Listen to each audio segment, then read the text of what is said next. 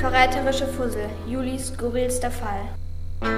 Erstes Kapitel zu Hause bei Juli Winter. Och, schon wieder lassen die Kinder alles hier rumstehen. Immer muss ich alles hinterherräumen. Och, wer ruft denn jetzt schon wieder an? Doch als Juli sieht, dass ihre Freundin Mariella am Handy ist, erhält sich ihre Laune. Hallo, was gibt's? Soll ich dir nachher jetzt oder den Pinken kaufen? Ich hab dir doch ein Bild geschickt. Hast du noch nicht gesehen? Ach, du warst das so früh morgens. Die ganze Zeit hat mein Handy gebrummt. Ja, du weißt ja, der frühe Vogel fängt den Wurm. Der frühe Vogel kann mich mal. Aber du hast mir doch nicht meine Fragen beantwortet.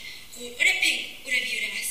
Dann nimm doch die roten. Aber da ist der Absatz so kurz. Dann nimm eben die pinken. Aber die Schleife ist total out. Und das Pink ist so cool. Oh mein Gott, da hinten sehe ich welche Neongelb. Ich bin im siebten Himmel. Die nehme ich. Mariella. Aber du, ich muss jetzt los. Die Kinder müssen in den Kindergarten und ich muss in die Bücherei Bücher zurückbringen. Kinder, anziehen, wir müssen los. Zweites Kapitel in der Bücherei bei der Bücherrückgabe. Kapazitäten. Das Exemplar. Nicht auffindbar. Ja, ja, ist schon gut. Was soll ich jetzt machen? Ist nicht mein Fehler. Ich tue alles. Was war das denn? Interessant. Dann fängt plötzlich der Automat bei der Bücherrückgabe an zu spinnen. Ein Mann im Winteroutfit läuft an Juli vorbei. Sie stellt sich vor ihn. Haben Sie eine Ahnung, wie dieser Automat funktioniert? Irgendwie geht er nicht mehr. Sorry, kein Plan. Mann, was war das denn für ein Typ? Mitten im Sommer trägt er so einen warmen Pulli. Juli blickt dem Mann hinterher und bemerkt, dass er der Frau folgt, die noch vor ein paar Minuten in Julis Nähe telefoniert hatte. Beide verschwinden um die Ecke. Drittes Kapitel vor dem Aufzug in der Bücherei. Ja? Juli, ich muss dir was erzählen. Sorry, dass ich dich schon wieder anrufe. Jetzt habe ich mir doch diese neongelben Hallchens gekauft. Und stell dir mal vor, jetzt bin ich mit diesem scheiß Absatz unter den kackblöden Hülle getreten. Und hätte ich mir bloß die anderen gekauft. Und meine alten Sneakers habe ich dort im Laden vergessen. Und jetzt stehe ich hier mit einem Stöckel und einem anderen Fuß. Nix. Ach, was mache ich bloß? Mann, ich bin echt im Eimer und... Du Mariella, ich kann jetzt nicht gut reden. Ich bin in der Bücherei und. Der Laden hat Mittagspause. Ich frage jetzt einfach mal den Typen da. Hey Sie, können Sie mich vielleicht mit Ihrem Moped nach Hause fahren? Ich habe nur einen Schuh an. Während Mariella weiterredet, ohne Punkt und Komma, ist Juli am Aufzug angekommen, um in die nächste Ebene zu fahren. Türe schließt.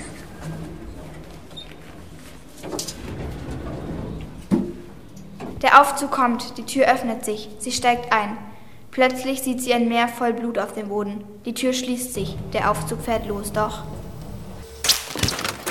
Oh nein, ein Kurzschluss. Und ich stecke in diesem Aufzug fest. Mist, wo ist denn die Notrufglocke? Sie tastet um sich. Jetzt habe ich auch noch in die Blutlache reingefasst. Wie eklig. Ihr Kommissarinneninstinkt schaltet sich ein. Wo kommt das denn her? Juli, alles klar bei dir? Nein, ich schalte jetzt mal das Handylicht an. Bleib einfach dran, Mariella. Ach du meine Güte, du glaubst nicht, was da neben mir liegt. Nein, leider nicht. Es ist die Leiche einer Frau. Die habe ich doch gerade eben noch telefonieren gesehen. Plötzlich setzt sich der Aufzug wieder in Bewegung und das Licht geht an. Du, Mariella, ich muss jetzt, glaube ich mal. Juli, Ich muss jetzt mal Schluss machen. Lass uns später quatschen. Tschüss. Juli zieht ihre Gummihandschuhe an, die sie für alle Fälle immer in ihrer Handtasche dabei hat. Vorsichtig hebt sie die linke Hand der Leiche hoch und untersucht sie. Dabei entdeckt sie unter den Fingernägeln ein paar rote und grüne Fussel. Irgendwie kommen die ihr bekannt vor. Hatte nicht der Typ in dem komischen Winteroutfit einen rot-grün gestreiften Pulli an?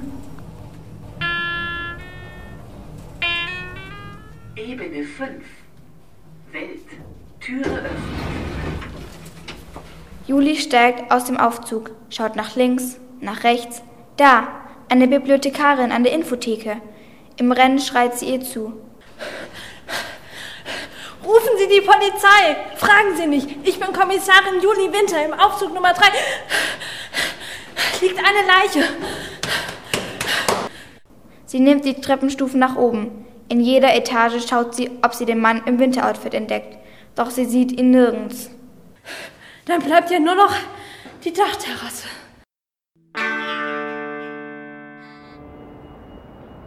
Viertes Kapitel auf der Dachterrasse. Gesagt, getan. Juli spricht ein paar Menschen an, die sich oben auf der Terrasse sonnen, ob sie einen auffällig gekleideten Mann im Winteroutfit gesehen hätten.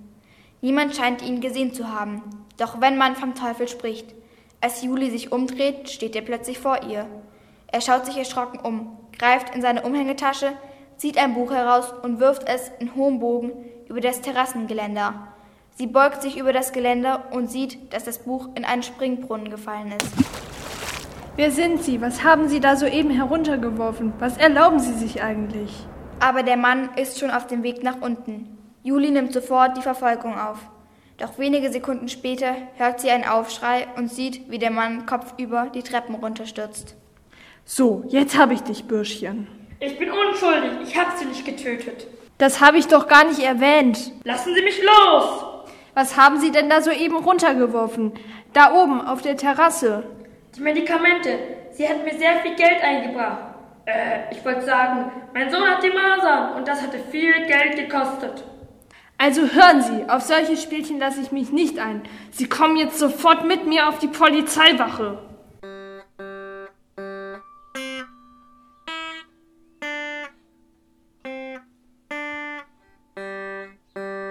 Fünftes Kapitel Zu Hause bei Juli Winter.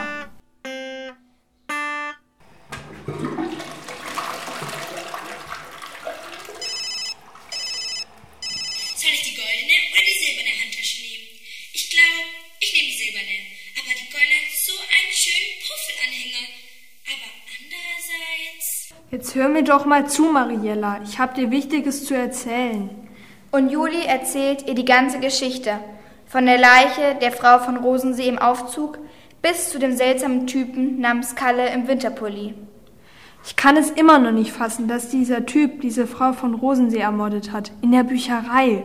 Aber das Buch ist jetzt Gott sei Dank wieder in guten Händen. Und der Mann sitzt ab sofort hinter Gittern.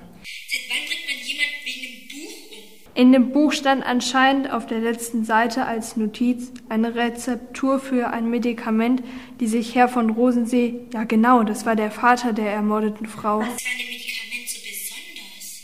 Es kann alle Menschen heilen, die an der Skorpionitis erkrankt sind. Und dieser Kalle wollte das Rezept an die Medizinmafiosis verkaufen und damit ganz viel Geld einstecken. Aber zum Glück ist der Fall jetzt gelöst. Puh. Manche Leute haben echt einen Vogel. Aber weißt du was? Ich nehme jetzt doch die silberne Handtasche. Danke für deinen Rat. Bist einfach die Beste. Tschüss. Du hast auch einen ganz schön großen Vogel, Mariella. Ende gut, alles gut. Oder an Mariellas Fall. High Heels gut, alles gut.